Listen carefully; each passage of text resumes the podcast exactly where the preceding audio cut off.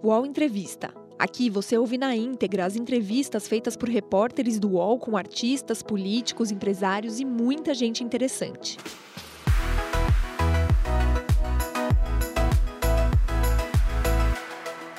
Olá, pessoal. Eu sou Thales Faria. Estou aqui com a minha colega Thaís Oyama. Tudo bem, Thaís? Oi, Thales, tudo bem? Bom dia a todos. Bom dia, procurador. Bem, vamos entrevistar hoje o procurador da República, Deltan Dallagnol, coordenador da Força Tarefa da Lava Jato.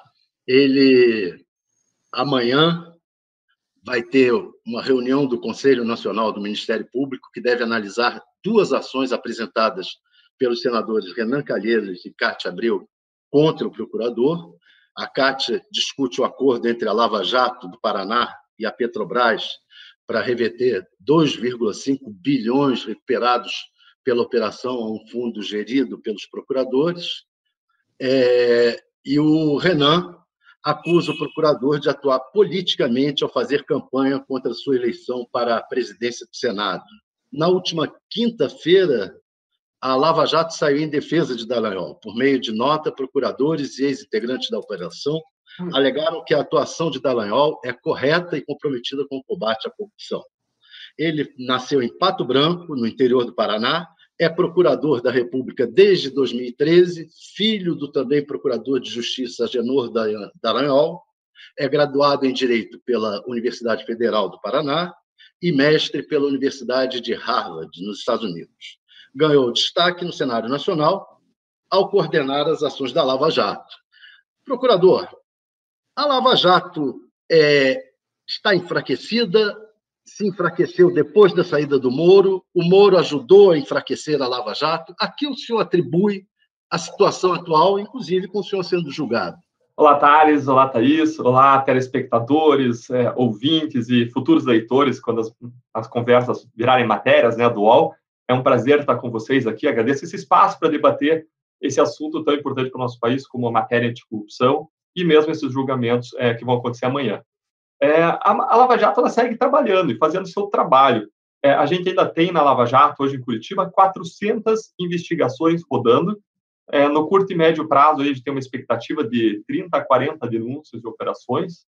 A gente tem acordos sendo negociados de mais de um bilhão, investigações rodando nas áreas de trading, é, em uma nova área da Petrobras também, é, relativas a empresas estrangeiras, lavagem de dinheiro em galerias de artes, algumas empreiteiras ainda que faltam é, ser objeto de, de apurações e de acusações.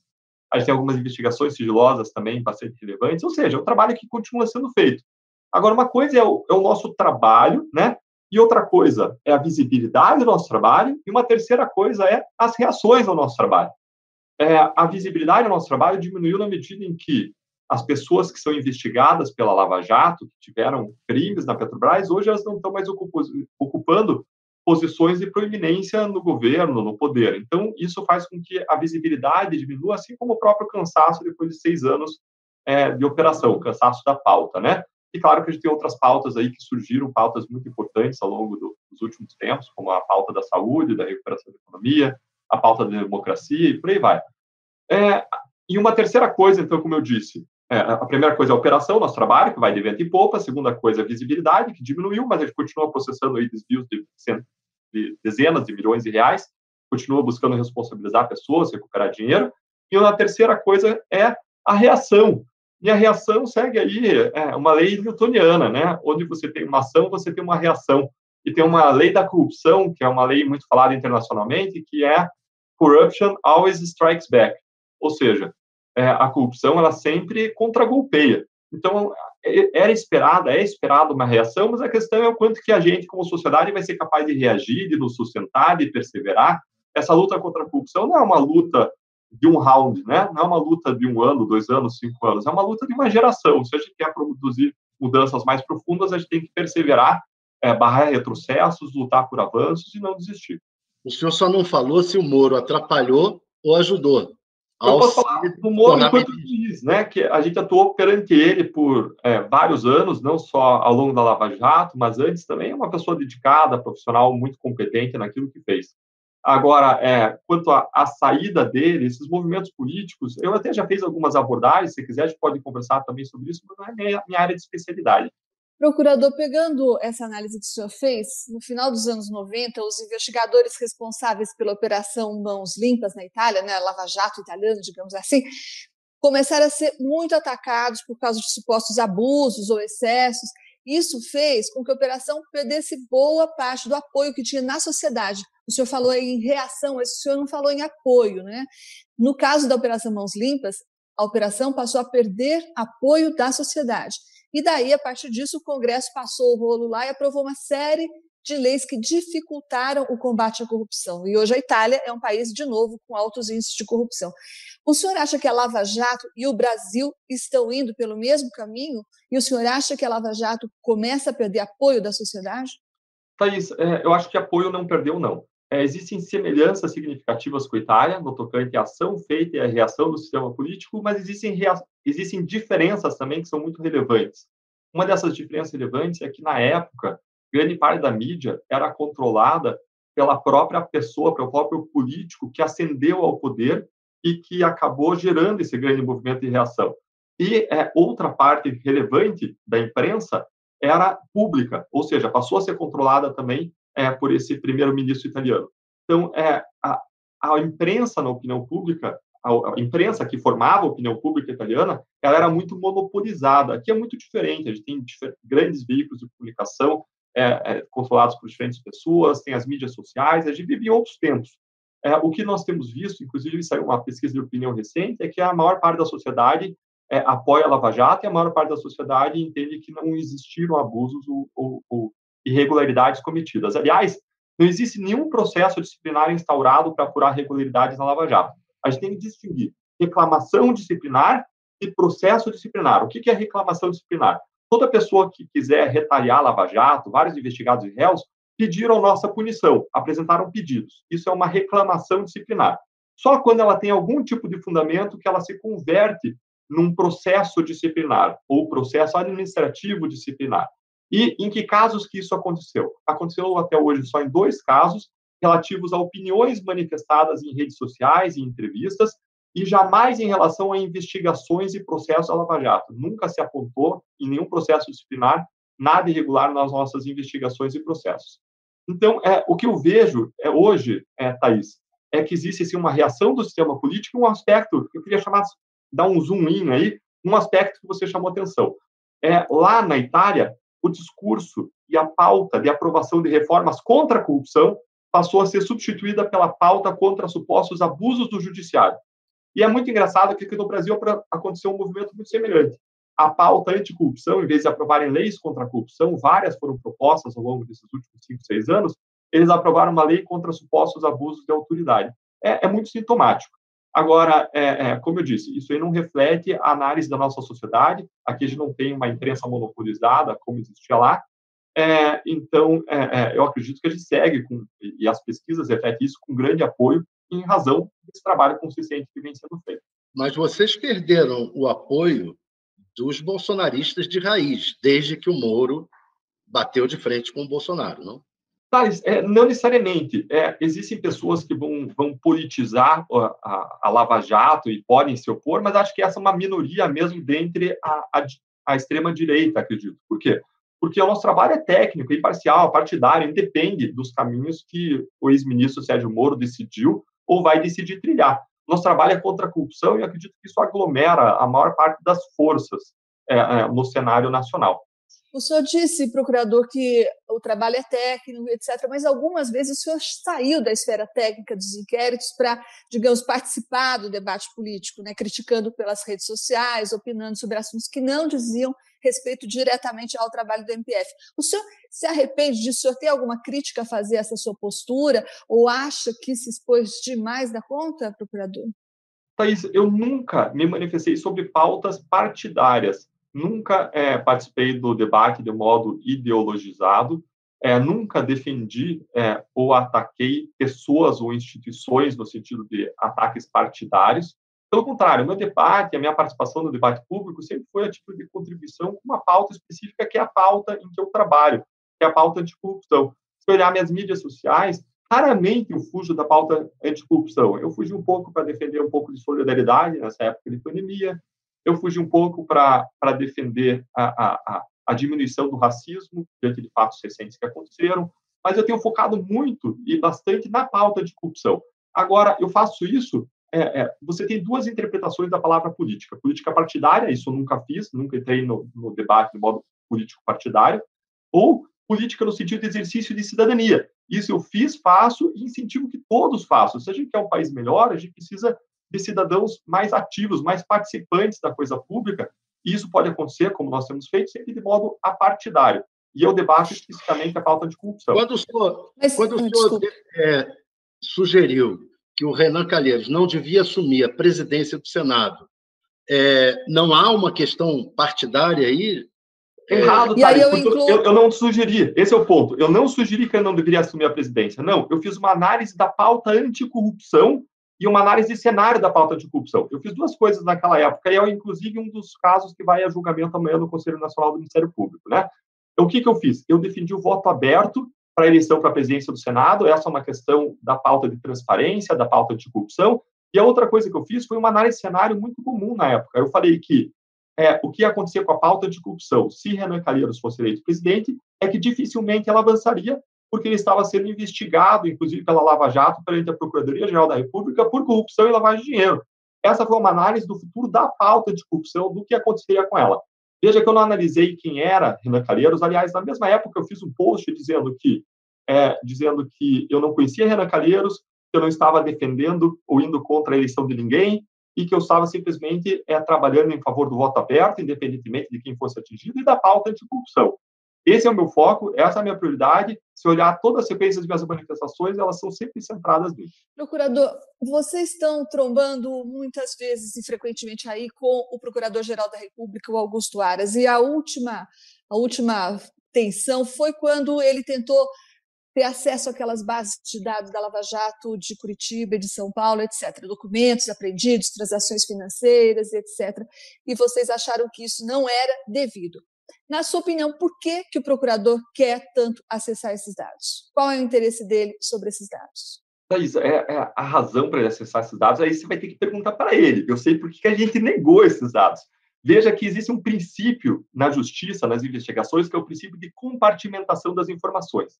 E esse princípio ele diz que cada pessoa só deve ter acesso às informações sigilosas que são úteis para instruir as suas investigações e os seus próprios processos.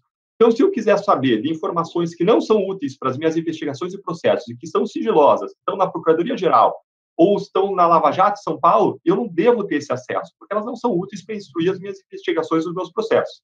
E veja que é assim, mesmo em órgãos em que existe hierarquia, como a própria Polícia Federal o delegado-geral, dentro da Polícia Federal, ele não tem acesso a investigações sigilosas conduzidas pelos delegados.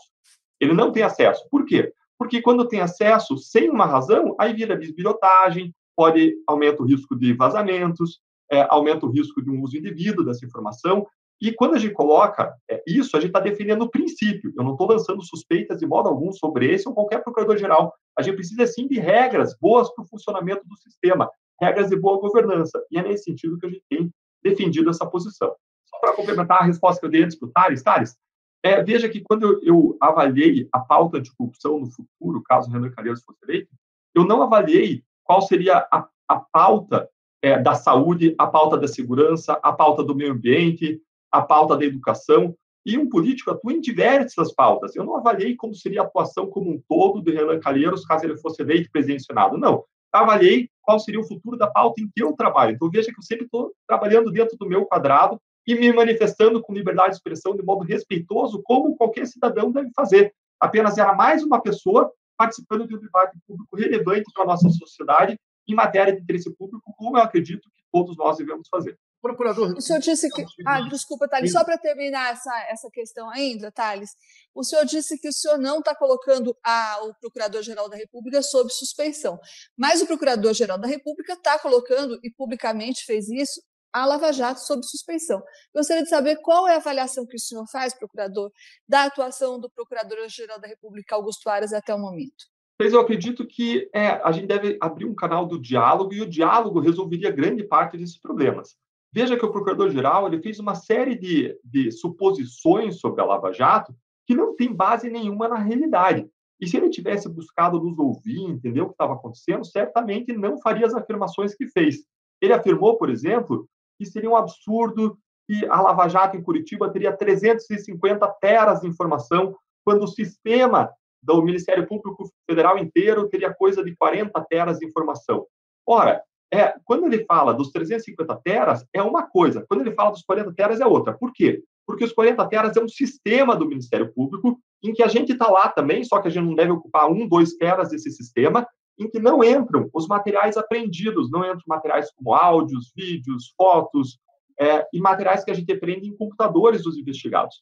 Outra coisa diferente desse sistema é o material que a gente aprende em operações. E hoje na Lava Jato a gente não tem só 350, a gente tem mais de 500 teras. Isso é resultado de milhares de buscas e apreensões que foram feitas. E veja que a gente já tem 70 fases na Lava Jato. E se em cada fase a gente aprendeu 7 teras, veja que 70 vezes 7 já dá 500, é, já dá 490 teras. Se a gente aprendeu 7 teras por fase da operação, a gente já chega a esse volume de dados. E 7 teras é basicamente você aprender entre 7 e 14 computadores. E a gente tem milhares de equipamentos que foram aprendidos na Lava Jato. Se a gente somar pendrives, computadores e telefones aprendidos, somam mais de 3 mil. Ou seja, é algo muito normal e natural dentro de uma investigação como essa. E é, e é normal que as pessoas, por vezes, não entendam como funcionam grandes investigações, tenham dificuldade, porque são coisas complexas, são diferenciadas, e certamente, se o procurador-geral tivesse conhecido, tivesse aberto um canal de diálogo para entender melhor como que funciona, eu acredito que essas suposições dele teriam, é, teriam se dissipado e ele não teria feito essas acusações absolutamente equivocadas, Thaís. Agora, o nosso papel é sempre, como a gente sempre fez, prestar contas para a sociedade, prestar contas para todas as instâncias é, legais que, que nos peçam informações e perguntem o que aconteceu e seguir fazendo o nosso trabalho. O que a gente quer, e sabendo que a nossa existência e continuidade depende do procurador-geral, o que a gente quer é que sejam mantidas as condições para que a gente possa continuar prestando serviço público para a sociedade. O senhor falou da pauta anticorrupção e que ela não é uma pauta política. É, o fato é que, a, por essa pauta, é, o presidente Bolsonaro foi eleito, o chefe da Lava Jato, o juiz Moro, se tornou ministro dele, é, e o Carlos Fernando Santos Lima admitiu aqui que no segundo turno, votou também no, no Bolsonaro. O senhor também votou no Bolsonaro? Mas, em primeiro lugar, a pauta anticorrupção é uma pauta política apartidária, no sentido de cidadania, não é uma pauta política partidária. Mas, num determinado lugar, momento, ela teve uma conotação política, não? É tudo o que acontece partidária. na nossa sociedade pode ser usado no âmbito político. Agora, a nossa atuação é técnica, ela é partidária. Quando se pergunta sobre votos, o que, que eu posso te assegurar? Que dentro da equipe dos procuradores da Lava Jato em Curitiba, teve quem votou é, em, em Haddad, teve quem votou nulo e teve quem votou em Bolsonaro. A gente teve as três tipos de orientações ideológicas diferentes na hora da votação. Isso mostra que o que nos une não é uma pauta partidária ideológica. Isso mostra que o que nos une é um trabalho técnico, é um Mas serviço social, é um serviço público, né? É anticorrupção que é prestado de modo técnico. Se eu tivesse qualquer tipo de favorecimento, a primeira coisa que ia acontecer nesse grupo extremamente plural é ele rachar. Agora, claro que o nosso trabalho ele acaba atingindo pessoas. Quando você investiga pessoas que têm poder político, que têm poder econômico, é claro que no ambiente político e econômico, as pessoas vão usar isso uns contra os outros. E, aliás, quando a gente passa a incomodá-los, eles querem nos incomodar. Existe uma reação. Mas isso não muda a natureza técnica, imparcial e a partidária do trabalho que a gente fez e continua fazendo. Mas e o senhor? Eu o quê? Votou no Bolsonaro no segundo turno? Thales, eu, eu nunca tenho me manifestado sobre é, voto, preferência, porque isso é absolutamente irrelevante para minha atuação. Como eu disse, eu não, a, a Lava Jato não é um órgão unipessoal. Nós temos uma estrutura de governança. Eu funciono para a Lava Jato como um executivo de uma empresa funciona para o Conselho de Administração. Eu atuo dentro da margem de liberdade que esses 14 procuradores da República da Lava Jato, em suas decisões colegiadas, em suas reuniões, me dão é um órgão coletivo de 14 pessoas que sempre caminham em conjunto e que têm diferentes visões de mundo. E mais, se a gente for olhar, não são só esses 14, tem mais todo um grupo de policiais federais, um grupo de agentes da Receita Federal, tem a Justiça da Primeira Última Instância, CGU, AGU, é, COAF, Então, é, é, é um órgão institucional, é, assim, é uma atuação interinstitucional de uma série de órgãos é, com pessoas de diferentes visões do mundo e que têm um propósito em comum, que é servir a sociedade, reduzir corrupção, reduzir impunidade e produzir justiça nos casos. Procurador, eu queria voltar um pouco ao assunto Sérgio Moro, porque um dos motivos para ele ter aceito o cargo de ministro da Justiça, segundo ele próprio, foi que de dentro do governo ele estaria melhor posicionado para incentivar os avanços na luta contra a corrupção e barrar retrocessos. Né? No final, não foi isso que a gente viu. Ele não conseguiu manter o antigo COAF no Ministério da Justiça, não conseguiu apoio para o pacote anticrime, não conseguiu apoio para a prisão em segunda instância. Teve alguma coisa de positivo na estada dele no governo? Alguma coisa de positivo para a Lava Jato, e eu não estou falando em intenções, eu estou falando concretos, fatos concretos, avanços concretos. Thaís, é, é, assim, é, é, vou, vou, colocar o contexto e vou responder a tua pergunta, tá? Mas antes vou colocar o contexto. É, hoje, é, e, no, e, não só hoje, é, ao longo dos últimos anos, quais são os dois principais palcos dos avanços ou retrocessos na luta contra a corrupção? Os dois principais palcos são Congresso Nacional e é Supremo Tribunal Federal. É aí que as principais decisões acontecem, por exemplo, sobre existência ou restrição de foro privilegiado, sobre possibilidade de prisão em segunda instância, sobre a regulamentação das colaborações premiadas. É aí que acontece o principal é, do palco da luta contra a corrupção.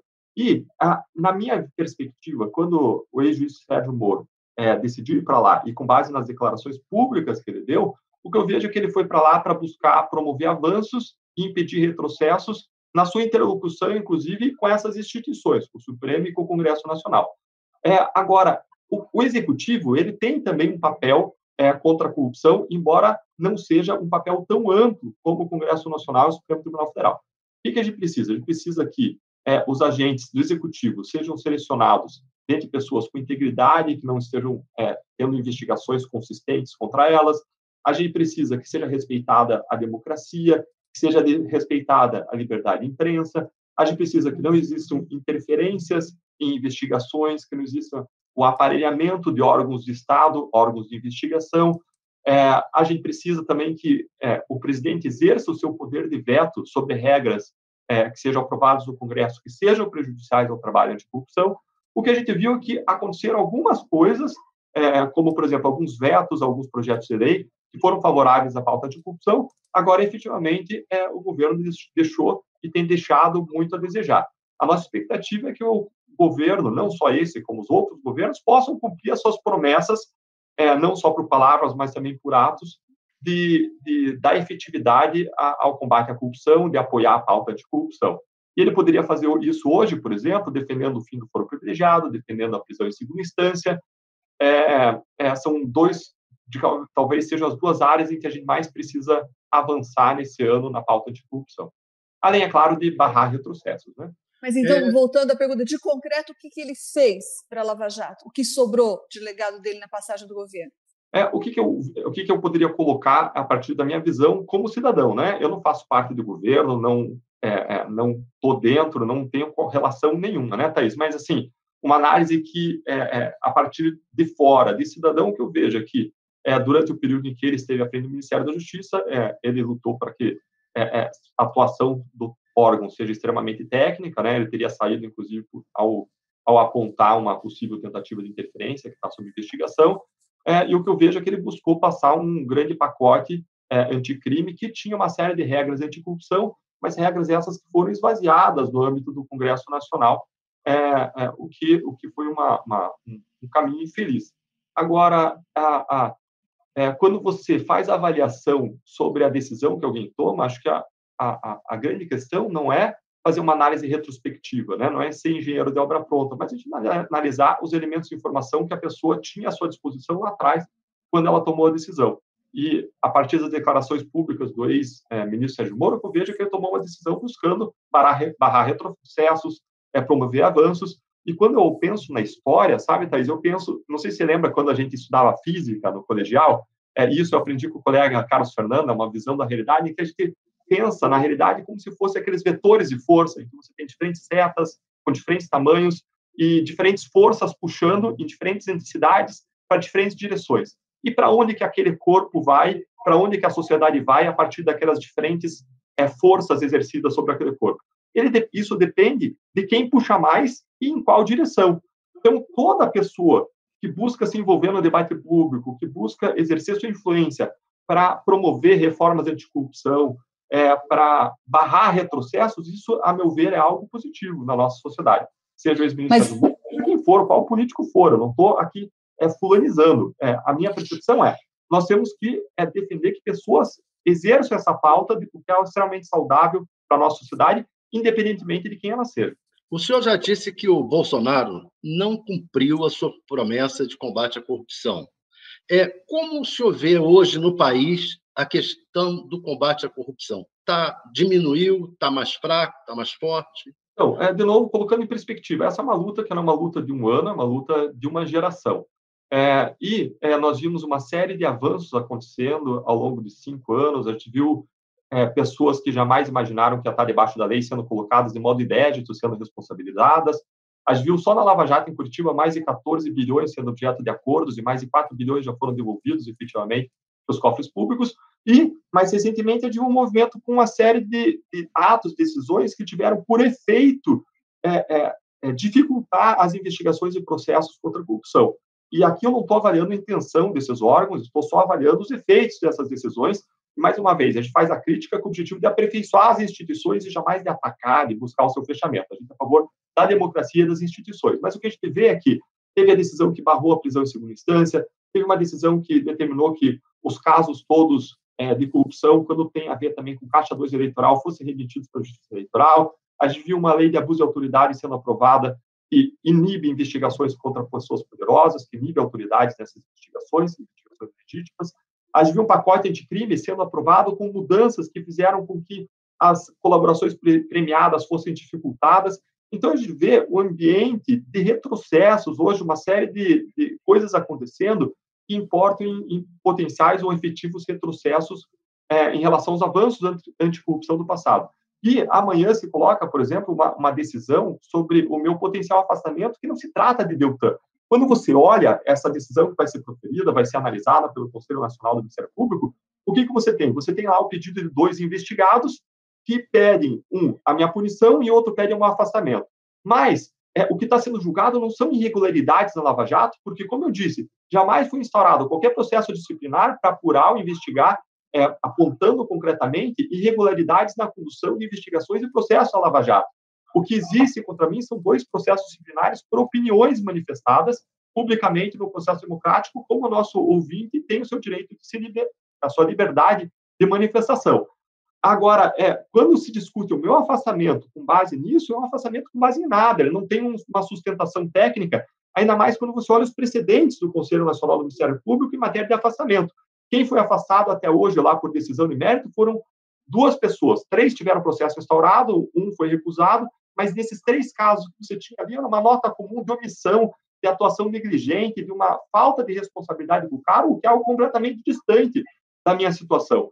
Então, quando você coloca é, esse afastamento, é, é, o que ele pode significar, na verdade, é um exemplo para o futuro. É se agentes públicos, agentes da lei, vão poder continuar lutando pela aplicação da lei, vão poder continuar lutando contra a corrupção sem medo de sofrer represárias sem medo de, no dia seguinte, ser removido daqui para uma cidade tão distante da origem como Tabatinga, Cruzeiro do Sul, para uma outra cidade longe do país. Então, a questão que se coloca é: a gente quer que agentes políticos tenham liberdade para atuar e para multar um desembargador que está andando na orla é, sem máscara, ou, ou, a pressão do desembargador é que deve valer, ligando para o superior dos fiscais? A questão aqui é um pouco diferente, mas não guarda uma certa semelhança. A questão é: é, deve valer análise técnica dos fatos, das provas, da lei, dos precedentes, ou deve valer a pressão que está sendo exercida por várias pessoas do ambiente político sobre o Conselho Nacional do Ministério Público? É, essa é a questão em jogo. Voltando ao recuo que o senhor é, é, citou no combate à corrupção, qual o papel que o senhor vê do presidente nesse recuo? O senhor apontou casos do Congresso, casos do STF. O senhor vê algum caso, algum papel do executivo nesse recuo? Tem sim, Thales. É, é, embora, como eu disse, o palco principal seja o Congresso e o Supremo Tribunal Federal, eu vejo sim. É, eu vejo, por exemplo, as apontadas tentativas estão sob investigação é, de, de, de, de, interferir na Polícia Federal, uma tentativa anterior de interferir na Receita Federal, no, no, no COAF também, é, a própria aliança com, com partidos e lideranças investigadas é, por corrupção é algo que pode ser objeto de, de crítica legítima também. É, além disso, é, nós vemos o fato de que algumas regras que passaram no pacote anticrime deveriam ter sido vetadas para não prejudicar o combate à corrupção e não foram. É, e é, a gente não vê um apoio como nós gostaríamos de ver a pautas como a prisão em segunda instância é, e como a, a, a, o fim do foro privilegiado. Agora, além de tudo isso, não poderia deixar também de mencionar que é, a, imprensa ela não é livre de críticas, como nós não somos livres de críticas, como atos e decisões não são livres de críticas. Agora, sempre as críticas devem ser dirigidas a atos, a decisões concretas e jamais às instituições como um todo. A liberdade de imprensa, a imprensa, é, as instituições elas devem ser defendidas, preservadas, protegidas, porque é delas que dependem as nossas próprias liberdades. Veja que usar a liberdade de crítica para destruir as instituições é um exercício autofágico, autodestrutivo da própria liberdade de expressão e crítica, porque ela em si depende dessas instituições, né? A existência da nossa liberdade de crítica é, construtiva, de, de participar do debate democrático, depende da democracia e das suas instituições, e, mais uma vez, devem ser defendidas. Mas é, deixa eu só entender direito o que o senhor quer dizer, é, procurador. O senhor acha que a imprensa deve se abster de criticar as instituições para não ferir ou não colocar em risco a democracia, é isso? Não, não, de modo nenhum. É, é, a, hum. a, imprensa ela deve criticar, todos devem criticar atos e decisões. Agora, outra coisa é você atacar, você pedir o fechamento do Congresso, você pedir o fechamento do Supremo Tribunal Federal, isso jamais deve acontecer. É, na verdade, o que eu estou fazendo é defender a imprensa, a liberdade da imprensa de crítica, é, é, é e o, o, meu ponto aqui é outro, Thaís. O meu ponto é: ninguém pode pedir o fechamento das instituições, ninguém pode atacar as instituições, ninguém pode atacar a democracia. A gente deve defender a democracia, defender as instituições, defender a imprensa. É, ainda que a gente tenha discordâncias pontuais. Se a gente tem discordâncias pontuais, elas devem ser exercidas, a crítica deve ser feita. Se eu discordar de algo que, porventura, o Tales diga, olha, eu posso dizer, olha, eu respeito o Tales, mas eu discordo disso que ele disse, está equivocado por isso ou por aquilo é, e não atacar a pessoa do Tares. Acho que esse é o caminho do fortalecimento da nossa democracia, do nosso país, das instituições. E, no é episódio é... revelado pela Intercept, o senhor acha que as críticas da imprensa à atuação dos procuradores e a atuação e ao conteúdo das mensagens reveladas foi injusto, procurador? Eu, eu acho sim, Thaís. É, mas aí eu estou entrando no conteúdo da crítica, eu estou refutando o conteúdo da crítica, e tanto foram injustas que, passado um ano, você não vê nenhum processo ser anulado é, você não vê nenhum processo revertido. Se fossem procedentes, bastava os advogados ir lá, olhar as supostas ilegalidades nos processos e pedir para que eles fossem anulados. Quando falam, por exemplo, ah, investigaram pessoas com foro privilegiado ou acessaram informações da Receita pelas portas dos fundos, basta lá nos processos olhar. Se isso aconteceu, está lá. E os advogados teriam ido lá, olhado e pedido anulação. Se não aconteceu, é porque não passaram de distorções da realidade. A questão fundamental que a gente tem que olhar, Thais, nesses processos, nessas discussão pública sobre o caso Intercept é: existiu alguma condenação injusta? Alguém foi condenado injustamente? Houve provas forjadas? Houve fatos forjados? E a resposta é não. A atuação foi técnica, imparcial, apartidária, cuidadosa, em cima de fatos e provas, o que vem sendo confirmado por todas as instâncias do judiciário. Mas o fato é que as, os fatos levantados pela The Intercept são pouco responsáveis pelo enfraquecimento da Lava Jato é, junto à opinião pública. Por exemplo, é, o, o vazamento, o PowerPoint, do qual o senhor participou, o vazamento da gravação da Dilma. Esses fatos, é, a forma como isso ocorreu, é, acabou enfraquecendo um pouco a Lava Jato, não? E eu queria emendar perguntando se o senhor se arrepende daquele PowerPoint. Aliás, acho que a grande questão é se, se as críticas. É, a grande questão é: vamos discutir cada ato. Foi legítimo? Não foi legítimo? É defensável? Não é defensável? Por que, que foi feito de um modo ou foi feito de outro modo? Se você me perguntar se houve equívocos na Lava Jato, a minha resposta é simples. Pode ter tido equívocos, sim. Promotores, juízes são seres humanos. A gente pode errar em algum momento. E justamente para isso que existe o sistema de justiça para efetuar as correções, para rever, rever decisões, para rever atos. Isso é muito natural dentro do sistema de justiça. Isso não é nenhuma novidade. É, agora, a questão é: nunca existiu é, uma lei, uma linha da lei, e se decidiu voluntariamente ultrapassá-la. Jamais. O que a gente pode discutir, sim, é interpretações das leis, é interpretações de fatos. Direito não é matemática, E leis admitem diferentes interpretações. Então, vamos voltar para um dos episódios que você mencionou, a liberação das conversas telefônicas envolvendo é, o ex-presidente Lula lá atrás, em 2016. Existem diferentes interpretações da lei, ambas legítimas? Existem. Por uma interpretação que é a que a Lava Jato usou ao longo de toda a sua história, os processos, as investigações, uma vez encerradas as razões do sigilo, devem se tornar públicos e devem ser objeto de debate na, na opinião pública. Devem ser públicos, devem ser escrutinados pela sociedade. Outra posição é, não, não deveria existir é, uma divulgação desses áudios, deveriam ser mantidos sob sigilo. Existem argumentos legítimos para sustentar essas duas posições? Existem, mas isso não torna a nossa ação ilegal, o fato de que é um assunto discutível do ponto de vista jurídico e que existem argumentos para os dois lados. A questão mais relevante é: a gente atuou de modo coerente, como a gente atuou durante toda a Lava Jato, ou buscou atuar de um modo diferenciado em relação a alguém? Não, se for olhar, a nossa atuação em todos os casos foi historicamente coerente. A gente não só liberou a, a, o sigilo das gravações desse caso, mas liberou sigilos em, em várias outras investigações e processos. Em todas as operações, depois de cumpridas as fases, depois de encerradas as medidas. procurador, cada coisa tem o seu momento, né? publicidade. Cada coisa tem o seu momento e o uso que se faz dessas coisas. O caso da gravação da Dilma foi às vésperas da posse do, do Lula como ministro. Aquela gravação tinha um peso de evitar essa posse, assim como teve a, a, a delação do Palocci às vésperas da, da eleição do 2018. Não se está ah, discutindo eu, aí é, legalidade ou não, mas o uso político dessas coisas. Thales, eu, eu, Thales, eu concordo com você de discutir cada caso. Posso ir com você discutindo caso a caso o, o quanto for, tá? Agora, é, vamos, vamos por caso por caso. Primeiro caso, é a, a liberação dessas gravações. Ela aconteceu quando? Quando acabaram as interceptações telefônicas. Assim que as interceptações telefônicas foram encerradas, o, o sigilo foi levantado.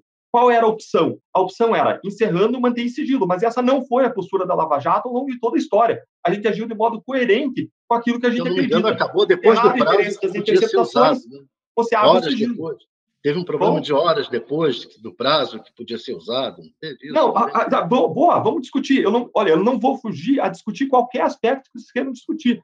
Olha só, é, teve essa questão, qual foi essa questão? Vamos recuperar aconteceu que o juiz tomou uma decisão lá pelas 11 horas da manhã, alguma coisa assim, encerrando a interceptação.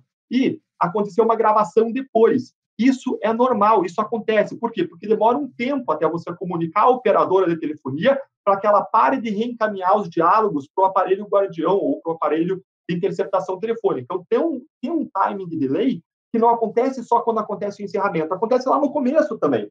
Quando você decreta a interceptação telefônica, tem um timing, um delay para a implementação da interceptação telefônica. Tem um delay aí de uma hora, duas horas, três horas, às vezes até um dia. E quando você encerra, também tem esse delay até essa ordem ser comunicada para a empresa de telefonia e acabar. Agora, esse material foi todo recebido nos autos, ele estava lá, e a questão é, a nossa postura em relação a esse material foi diferente de outros casos? Não foi. A gente sempre pediu a publicidade em relação a toda investigação encerrada. Isso aconteceu em todas as fases da Lava Jato. Você vai olhar e foi a nossa postura sistematicamente. A questão é, a gente agiu de acordo, de modo coerente com como a gente sempre agia? Sim. Agora, as nossas ações podem ter consequências no mundo político? Podem. Agora, a gente não controla. A gente tem essas consequências agindo ou nos omitindo. O que a gente tem que fazer é uma atuação técnica em cima dos fatos, das provas e da lei. E que a gravação, as gravações da Intercept mostram é que vocês tinham uma leitura política de, do momento propício sobre as coisas. É isso que foi, foi demonstrado ali, eu, eu imagino.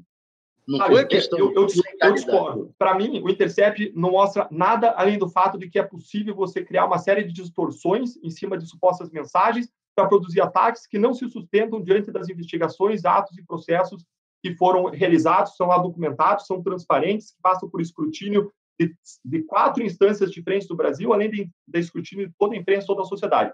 Se eu posso ter uma, uma leitura das potenciais consequências das ações no mundo político, eu posso ter essa leitura. Agora, outra questão é se isso vai influenciar ou não é, a, a, minha atuação. E a questão é, é, eu devo fazer algo independentemente disso favorecer ou desfavorecer? Porque se eu tiver, se eu me guiar por isso, digamos assim, ó, você fazer lá, juntar o termo de delação lá do Palocci, é o segundo exemplo que você mencionou, tá? Estava é, indo a julgamento o caso do ex-presidente Lula, Palocci tinha feito uma colaboração premiada e você tinha lá mais de 10 depoimentos, tá? qual foi juntado? Foi juntado tudo isso aos autos antes das eleições? Não, foi juntado um deles. Qual foi juntado? Aquele que tinha a ver com as investigações. Aliás, ele foi excluído recentemente e pergunta: a exclusão prejudica o trabalho, prejudica aquele caso criminal? Não prejudica. Por quê? Porque o Palocci já tinha prestado o depoimento dizendo basicamente a mesma coisa. Aquele depoimento estava a ser juntado para que a defesa depois não argumentasse que teve uma violação à ampla defesa, porque tinha um depoimento lá do Palocci que não foi juntado aos autos e a defesa não pode se defender daquilo. Agora, juntar pode ter algum impacto? Pode. Não juntar tem algum impacto? Tem um impacto contrário. Então, você sempre vai ter um impacto. A questão é, a tua atuação foi técnica, foi em cima de fatos e provas, e foi coerente com o modo como você agiu, não só nesse, mas em todos os outros casos, sim. Se você achar, achar algo que foge da coerência, aí eu vou apontar que é um equívoco. Vamos analisar, por exemplo, aquela decisão do ministro-presidente do STJ é, no, no, caso relevante agora em época de recesso. É, qual o principal problema daquela decisão? Não é entendimento dele. Eu posso discordar do ministro Marco Aurélio em uma série de decisões, mas eu respeito o ministro Marco Aurélio. Eu tenho uma visão de mundo extremamente garantista é, e ele acaba é, tendo uma visão discordante de mim na maior parte dos casos. Ele solta as pessoas, mas eu respeito ele. Essa é a visão de mundo dele. Outra coisa é quando a pessoa, num caso A, dá uma decisão e num caso B, dá outra decisão. Aí você tem um problema de incoerência. E é algo que a gente tem que discutir, tem que trazer para o debate público.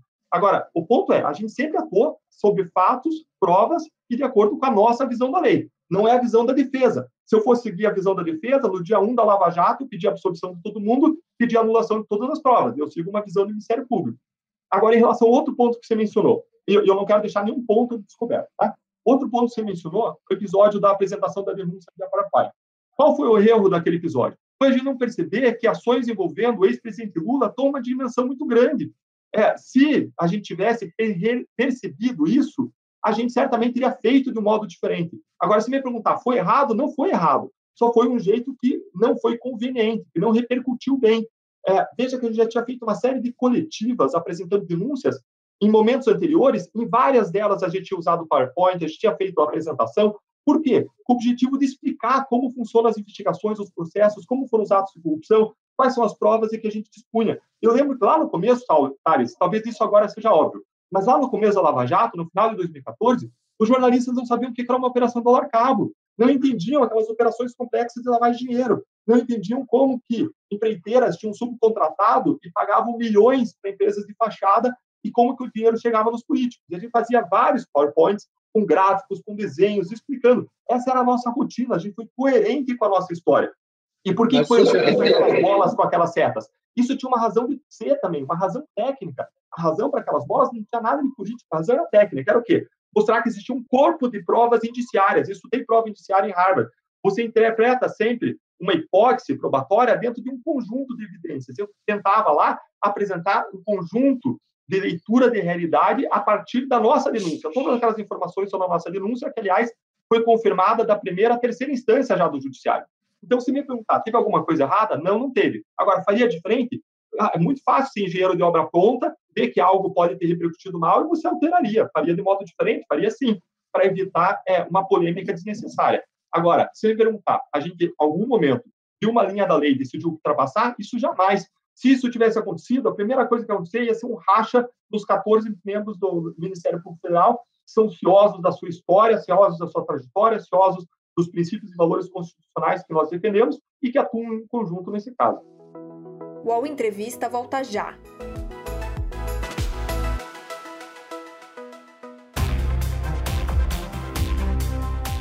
Baixo Clero é o podcast de política do UOL. Toda semana eu, Carla Bigato, converso com os comentaristas Maria Carolina Trevisan e Diogo Schelp sobre temas que dominam a pauta política brasileira.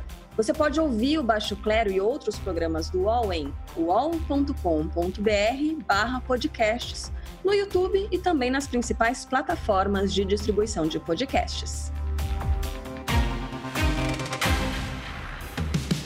O UOL tem uma novidade que vai ajudar a sua empresa a entrar no mundo digital. É o Meu Negócio Não Para, que ajuda pequenos empreendedores do Brasil a superar o cenário de crise provocado pela pandemia da Covid-19. Acesse uol.com.br barra Meu Negócio Não Para.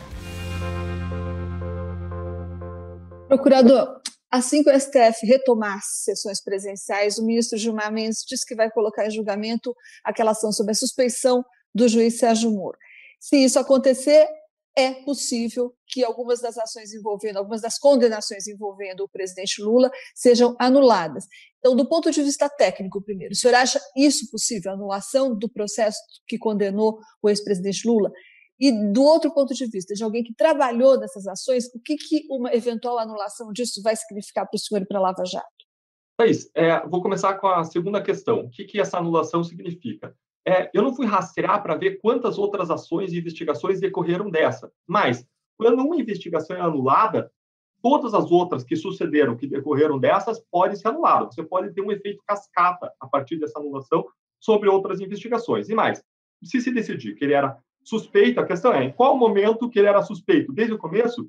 Se ele era suspeito desde o começo, isso vai contaminar todas as ações penais relativas a esse grupo específico referente ao ex-presidente, referente às pessoas que foram ali denunciadas. Teria um impacto, é, para dizer o mínimo, sobre todas as pessoas investigadas naquele caso ali, com potencial impacto sobre as outras investigações que se desdobraram. Agora, vou para outra questão, para a primeira questão que você formulou, é sobre a questão da suspeição é, do ex-ministro Sérgio Moro. A questão é, houve alguma decisão que não era tecnicamente amparada? Houve alguma decisão que não foi tomada em cima de fatos, de provas, é, havia algum tipo de inimizade, é, inimizade é, pessoal, é, alguma razão pessoal para o ex-juiz federal Sérgio Moro atacar é, o ex-presidente Lula? Não, você não tem nada concreto, você não tem nada real. Pelo contrário, as decisões proferidas foram confirmadas em várias instâncias do judiciário. A pessoalização, quando, quando o ex-presidente Lula ataca a Lava Jato, a pessoalização sobre Sérgio Moro, a pessoalização sobre Deltan Dallagnol, é uma pessoalização que só interessa a ele. Na verdade, não é Sérgio Moro que condenou.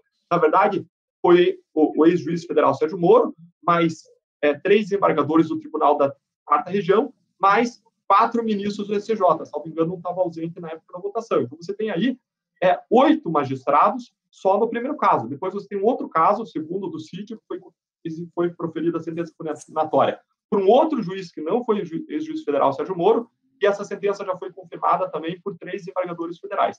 E você tem ainda as contestações em várias habeas corpus, até o Supremo Tribunal Federal, a vários atos e, e várias decisões proferidas ao longo desses processos que foram sempre mantidos. Agora, se me perguntar, é normal que os réus aleguem suspeição? É sim. Salvo engano, a gente tem mais de 100 pedidos de suspeição que foram protocolados. Eu teria que checar o número, mas foram assim dezenas, com certeza, de pedidos de suspeição, assim como foram dezenas de reclamações perante o Supremo Tribunal Federal em diferentes momentos em que se alegava que a gente estava investigando autoridades com foro privilegiado. Se vocês forem lembrar, lá na época de Paulo Roberto Costa, o ex-ministro Teori Savassi, saudoso, ele suspendeu a Lava Jato inteira e mandou soltar Paulo Roberto Costa para avaliar se se estavam investigando pessoas com foro privilegiado, analisou ao longo de dois, três meses, concluiu que não, devolveu e o caso seguiu e, e aí a gente teve uma Lava Jato, mas poderia não ter tido. Não nos surpreende que existam alegações de suspeição alegações é, de, de, de, usurpação de competência do Supremo, que se peça a liberdade. Esse é o papel da defesa. Tem excelentes advogados, muito bem pagos para isso. Agora, se você me perguntar no mérito se eu concordo com esse pedido, vou responder que não, em cima das, dos fatos, é, das provas e da lei. Em setembro, procurador, o, vence o prazo de funcionamento da Lava Jato e vai o, o Aras é que vai decidir se renova e se mantém a equipe, se muda. O senhor teme que ele acabe desfazendo o trabalho de vocês? Thales, é possível, porque é o procurador-geral que define a existência e a continuidade de uma força-tarefa. O que é uma força-tarefa? É, você tem, em geral, um procurador ou um promotor de justiça, que a gente chama de promotor natural, para atuar num caso. E aí, quando esse caso fica muito grande, o procurador-geral ele pode designar outros promotores, procuradores, para atuar na forma de uma equipe junto com aquele procurador original num caso. E é isso que aconteceu. A gente tem a Lava Jato porque os procuradores gerais, ao longo da história, designaram uma equipe para atuar junto comigo nesse caso, em razão da dimensão que esse caso tomou. É sempre lembrando que a gente segue o princípio de colegialidade. Todas as decisões são tomadas em conjunto por esse colégio de procuradores. E o procurador-geral pode, sim, decidir não designar mais essas pessoas, encerrar esse trabalho. Agora, a questão é o que você vai fazer com tudo que a Lava Jato tem para fazer. Se você tem ainda um, um, trabalho relevante, um serviço público relevante para ser prestado para a sociedade, se você tem ainda 400 investigações tramitando Lava Jato, se você tem ainda é, 20 a 40 é, denúncias a operações por sair, acordos sendo negociados em mais de um bilhão, me parece evidente o interesse público da continuidade nesse trabalho. parece algo absolutamente evidente. Você pode até pensar em mudar o modelo, mudar o modelo de força-tarefa para um outro modelo, criar um órgão central anticorrupção. É possível, tem até suas vantagens a ideia de criação de um órgão nacional anticorrupção. É, a gente não é contra isso, pelo contrário, eu sou a favor da criação de um órgão nacional de corrupção, desde que ele tenha a independência necessária para atuar livre de interferências externas. Nesses termos, eu sou a favor. E se for criado, a gente transfere o, o trabalho todo para lá, não tem problema. A gente não é contra a existência de outros modelos a gente é contra, sim, acabar com o trabalho sem ter uma estrutura para continuar esse trabalho no nosso lugar. Aí a gente é contra, porque aí você tem um imenso prejuízo que não é nosso e é da sociedade. É, e quando eu falo, explico essa estrutura de promotor natural, é o promotor originário responsável pelas investigações. Justamente para proteger as investigações, a Constituição deu garantias para esse promotor natural. Dentre as garantias, você tem a independência funcional, de que a gente pode seguir a Constituição, as leis e a nossa consciência, e outra garantia, que é a garantia de inamovibilidade, de que ninguém pode nos mover sem ter uma razão muito consistente para isso. É essa garantia que está em discussão no julgamento de amanhã, quando a investigada perante o Supremo, a senadora Cátia Abreu, ela pediu a minha remoção. É, o que, que é, ela alega é, para conseguir essa remoção, por exemplo, o fato de que eu já sofri várias reclamações disciplinares, mas de novo, elas vêm sendo sistematicamente arquivadas. E é, não existe nada consistente, nada de interesse público que justifique a, a quebra desse princípio dessa proteção constitucional que é na mobilidade. É, e eu estou à disposição para responder qualquer questão sobre o nosso trabalho na Lava Jato. Como eu disse, o nosso trabalho sempre foi em cima da lei, das regras, de fatos e de provas. Mas sobre amanhã procurar. O senhor teme que ele, é, em setembro, é, desmanche o trabalho de vocês. Cara, é, existe esse risco? Existe, mas eu confio que o Procurador-Geral da República, ciente, é, muito consciente dos seus deveres, da sua responsabilidade como líder institucional e ciente da relevância do serviço público que vem sendo prestado por meio da Lava Jato, eu, eu acredito, eu quero acreditar que deverá é, renovar a existência da força-tarefa, pelo menos até existir uma eventual estrutura ou um modelo alternativo que possa dar conta e fazer seguir em frente todo esse trabalho que vem sendo desempenhado. Porque assim, é sobre o que os... público aponta, né? O que, que interessa à sociedade? Interessa à sociedade encerrar esse trabalho? Se fosse do interesse público encerrar, seria o caso. Mas o ponto é, estão é, sendo é, só no ano passado a gente ofereceu é, cerca de 30 acusações criminais contra pessoas poderosas por desvios de dezenas e dezenas de milhões de reais. Nós recuperamos para os cofres públicos um valor recorde de 1,6 bilhão de reais que entraram para os cofres públicos. A questão é, quer que esse trabalho continue ou não a mim parece que é do interesse público que esse trabalho siga em frente. Sobre amanhã, procurador, amanhã será julgado se o senhor será ou não removido da coordenação da Lava Jato. E o placar não está muito favorável para o senhor pelo que se julga, né? Um, as chances de decidirem pela sua remoção não são desprezíveis, são grandes. Se isso acontecer, me parece que o senhor pode recorrer ao STF. Então, a primeira pergunta é: o senhor irá recorrer ao STF em caso de remoção, de decisão pela remoção? Segundo, se o senhor for afastado, o que, que isso vai significar para a Lava Jato e, do ponto de vista pessoal, o que isso vai significar para o senhor? Bacana. É, Thaís, eu já recorri, na verdade, para o Supremo Tribunal Federal. A gente já ofereceu duas ações, elas foram distribuídas para o ministro Celso de Mello, um ministro muito respeitado na Suprema Corte. É, uma ação em relação ao processo disciplinar contra mim, por opinião, em que eu sustentei o voto aberto para a eleição para a presidência do Senado, em que eu avaliei que a, a, a pauta anticorrupção poderia sofrer com a eleição é, do, de Renan Calheiros por ser investigado da PGR, então. Então, o primeiro processo administrativo, desculpa, o primeiro recurso para o Supremo utilizado, a primeira ação, foi contra esse PAD. A segunda é, ação foi em relação ao pedido de afastamento que é feito pela senadora Cátia Abreu. É, nessas ações, a gente está discutindo uma série de questões, como, por exemplo, a liberdade de manifestação de todos, a absoluta insubsistência do pedido de afastamento, o interesse público na minha permanência, é, falhas procedimentais e atropelos procedimentais, o fato de que é, as opiniões sobre a eleição para o Senado já tinham sido avaliadas pela Corregedoria do próprio Ministério Público Federal, que tinha entendido elas como é, absolutamente regulares, é, e uma série de outras questões que agora vão estar sujeitas à avaliação do Supremo Tribunal Federal. Em relação ao segundo ponto que você colocou, como que isso me afeta pessoalmente? É, se for é, dada a minha remoção compulsória, a minha retirada à força da Lava Jato, ainda que eu não veja fundamento para isso, fundamento técnico fatos, nas leis ou mesmo nos precedentes do próprio Conselho Nacional do Ministério Público, se isso for dado pelas regras, eu devo assumir o ofício, que é a posição do Ministério Público, que está disponível há mais tempo.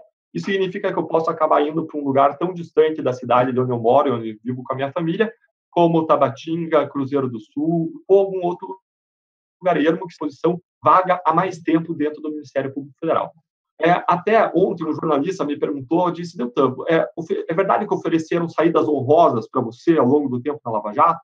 Falei, olha, é verdade, sim. Pessoas, inclusive pessoas muito bem intencionadas, buscaram construir saídas como minha promoção, é, como é, mudanças na Lava Jato, permutas, é, e eu recusei. E ele perguntou, mas por que, que você recusou essas saídas que eram boas para você? E eu falei, olha, é, é, se essa, se a, que você recusou essas saídas honrosas? Aí eu respondi, olha, porque é, honroso é você lutar por aquilo que você acredita, ganhando ou perdendo é perder lutando por aquilo que você acredita também é honroso.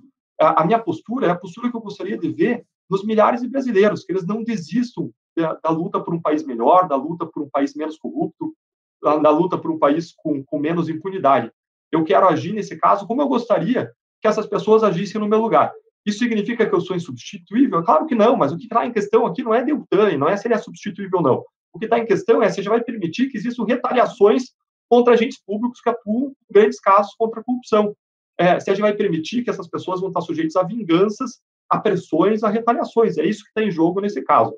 Então, é, quando eu olho a consequência sobre a Lava Jato, vejo, a, a, principal consequência que eu vejo, Thaís, é uma consequência para o futuro é, da atuação de agentes da lei contra pessoas poderosas. É se as pessoas vão ter que fi, é, ficar acovardadas e com medo de sofrer vingança sempre que elas desagradarem poderosos interesses. Essa é a minha perspectiva. O senhor elogiou o Marco Aurélio por. É, mesmo não, que o senhor eu discordo, eu discordo dele muito e muita coisa, mas eu mesmo que discorde dele, mas é, elogiou, elogiou algumas atitudes dele e a postura não, garantista. Eu, eu, respeito, eu respeito a coerência dele, né? Eu respeito a coerência. O Gilmar Mendes decidiu recentemente que o Queiroz deve continuar em prisão domiciliar. O senhor acha que é correto isso? É, eu, você também perguntando sobre uma posição jurídica num caso em que eu não atuo e em que eu não conheço detalhes, mas é, a, a, minha é, impressão é, a minha leitura é, ou você dá liberdade é, domiciliar, né, prisão domiciliar para todo mundo que está na condição dele, ou você não dá para ninguém, porque você tem que tratar as pessoas de modo igual. Então, a, a minha questão é mais ampla, Thales. É, se você deve dar, você deve dar para todo mundo, o que não me parece que esteja acontecendo. E se você não dá para todo mundo, você não deve dar para ele eu acredito que ele deve é, seguir preso como os demais devem seguir presos, a não ser que exista é, uma, uma mudu, mudança de regra. E a mudança de regra deve valer para todo mundo. A lei deve ser a mesma para todos. Mas, de novo, eu estou fazendo uma análise é, é, sobre um caso em, relação ao qual eu não conheço detalhes, é possível algum equívoco. Estou é, é, fazendo uma avaliação geral, não estou criticando pessoas ou instituições, mas sim fazendo uma avaliação sobre como eu gostaria que funcionasse o arcabouço de decisões do Brasil. É uma, quando eu digo que é, eu respeito muito Marco Aurélio, porque ele é coerente as nas decisões que ele profere, essa mesma coerência que a gente deve exigir é, de outros agentes públicos nas suas decisões e nos seus atos. Procurador, como revelaram lá os diálogos da Intercept, o senhor já cogitou uma candidatura ao Senado e depois ah, acabou desistindo. Isso está no seu radar novamente? Talvez eu discordo dessa afirmação quando coloca assim, como revelar os diálogos do Intercept. É, o diálogo do Intercept não revelou nada, ele trouxe uma série de turpações, desvirtuamentos, uma série de, é, é, de distorções é, em cima de supostas mensagens. Ele olhava por um buraco de fechadura, uma realidade, uma realidade que aquelas pessoas, várias que fizeram aquelas matérias, não conhecem, não buscaram conhecer, não buscaram entender, não tentaram olhar de outros lados, é, ainda que aquelas mensagens fossem supostamente verdadeiras, você teria conversas num grupo, você teria conversas na realidade. Mas esse ponto é mentira? É uma mentira? O senhor nunca cogitou essa candidatura? Não é uma acusação, isso é uma constatação, na verdade. Então, então vamos colocar de modo diferente. Vamos colocar a seguinte questão. É, em algum momento eu considerei essa possibilidade, essa possibilidade foi trazida para mim, eu considerei ela em abstrato, mas nunca considerei concretamente. O que, que eu quero dizer com isso? Eu jamais conversei com qualquer político ou partido político sobre candidatura. Eu entendo que isso seria inadequado eu fazer durante a Lava Jato. Agora, se me perguntar sobre o futuro, aí é uma especulação. O futuro a Deus pertence. O que eu estou fazendo hoje é trabalhar, ando de modo muito focado é, na Lava Jato, eu acredito que tem uma contribuição relevante para oferecer nela ainda, é, e é onde está o foco total das minhas atenções e das minhas energias. Então, o senhor não descarta uma candidatura no futuro? É isso. É, é, eu acho que essa pergunta ela distorce um pouco, é, é a, ela cria uma narrativa distorcida. Não, é bem clara. Se eu descarto, então, eu não descarto. É então, então, mas então me pergunta outras coisas. Se eu descarto ser professor, se eu descarto ser advogado. não, mas é porque isso já esteve no seu radar. Olha, eu não ser descarto senador nada disso. já esteve no seu radar, só por isso. Não, eu compreendo a questão. É, eu acho ela legítima, mas o ponto é, eu não descarto nada disso, eu não descarto várias opções de vida. É, eu descarto é, várias outras coisas para além disso. A questão é, se você me faz essa pergunta eu respondo, aí a matéria vai dizer, é, Deltan não descarta, focando especificamente nisso, quando isso acaba distorcendo a realidade. O ponto é, eu, o, o, meu compromisso é com o serviço público, é com o serviço à sociedade, seja onde eu estiver. Hoje, estou procurador da República, amanhã posso estar advogado na área de compliance, amanhã posso estar professor, amanhã posso estar em outra posição? Posso. É, como eu disse, falar sobre o futuro é falar sobre especulação. A gente não sabe nem se a gente vai estar vivo no dia seguinte. Por falar em futuro, o senhor acha que o Moro seria um bom candidato à presidência? É, eu não vou fazer é, é, comentários sobre isso, Thales, porque seria um comentário sobre questão eminentemente política, é, e ainda que eu possa eventualmente ter alguma opinião pessoal, isso é irrelevante para a minha atuação, e isso poderia gerar interpretações equivocadas sobre o meu trabalho. Mas, de novo, eu acho as perguntas de vocês, viu, Thaís, absolutamente legítimas. Acho que vocês estão no papel de vocês fazer as perguntas. Assim como é, eu estou na minha liberdade de dar um enquadramento que me parece mais, mais correto, tá? E respeito, tem que perguntar, e perguntem mesmo. Assim, se tiver de dúvida a questão, assim, fique absolutamente à vontade, inclusive sobre os processos é, é, de amanhã. É, se quiserem algum esclarecimento adicional sobre algo mais de algum desses processos, algum aspecto específico, algo que está sendo alegado, é, quando você até trouxe, Thales, a questão do, do, do, PowerPoint, perguntou se seria diferente, na verdade, amanhã não está em julgamento é, a, a, o modo como foi feita a apresentação. Não. É, existia um pedido muito restrito da defesa do ex-presidente para que não houvesse é, manifestações de cunho político partidário da nossa parte e que não houvesse manifestações nossas sobre fatos que não são da nossa competência ou da nossa atribuição. É, e ah, o que a gente explicou na nossa manifestação para o Conselho Nacional é que a gente não fez nenhuma manifestação de cunho político partidário e que tudo o que a gente falou naquela entrevista coletiva tem por base as imputações descritas no nosso oficial, ato oficial é, na nossa denúncia. É isso que a gente explicou. Perfeito. Ok. Thales, eu acho que o nosso tempo acabou, já estamos segurando aqui mais de dois minutos, procurador, além do tempo combinado. Da minha parte, eu agradeço, procurador, e desejo boa sorte para o senhor amanhã no julgamento. Mas obrigado, só tenho a agradecer a vocês. É um prazer estar sempre é, conversando, debatendo. É, peço desculpas se em algum momento fui um pouco mais enfático, mas é, é o bom do debate, a gente está livre, né? A gente ser um pouco mais enfático. É, agradeço muito, respeito vocês, a opinião de, a opinião de vocês. Agradeço quando vem questionamentos, porque é a minha oportunidade de levar mais informações para que as pessoas formem de modo livre e em todo o ambiente plural de ideias as suas opiniões. Muito obrigado, tenha um ótimo dia. E nós agradecemos aos internautas que nos acompanharam e, até aqui agora. Muito obrigado. Vocês podem assistir isso, esse vídeo depois na íntegra também, é, passada essa entrevista. O UOL Entrevista e outros podcasts do UOL estão disponíveis em uol.com.br/podcast. Os programas também são publicados no YouTube, Spotify, Apple Podcasts, Google Podcasts e outras plataformas de distribuição de áudio.